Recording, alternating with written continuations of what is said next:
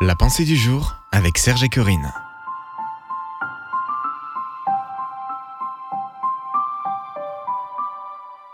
Faites le plein, une pensée de Bob Gass. Je vais arroser le pays qui meurt de soif. Ésaïe 44, verset 3. Julie Coleman a écrit Je me rendais à Philadelphie en voiture pour assurer une conférence lorsque j'ai réalisé que j'avais oublié de faire le plein.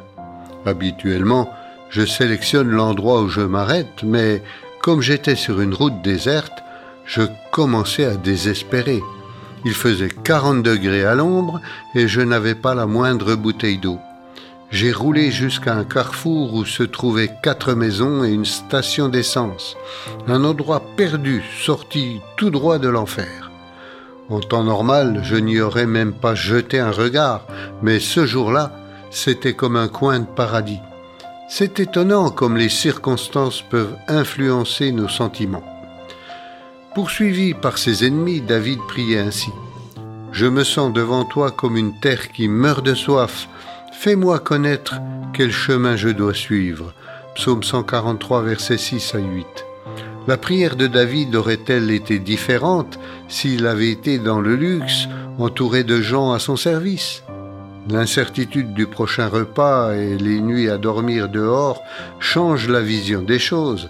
Lorsque la vie nous sourit, nous devenons vite autonomes et oublions Dieu.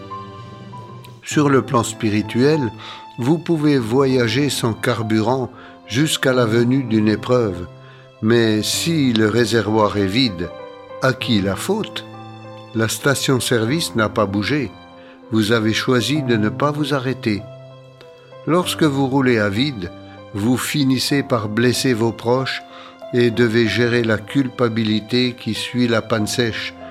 Dieu dit pourtant, je vais arroser le pays qui meurt de soif.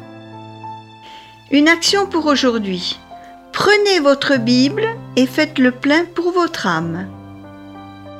Vous pouvez retrouver cette pensée sur www.topchrétien.com.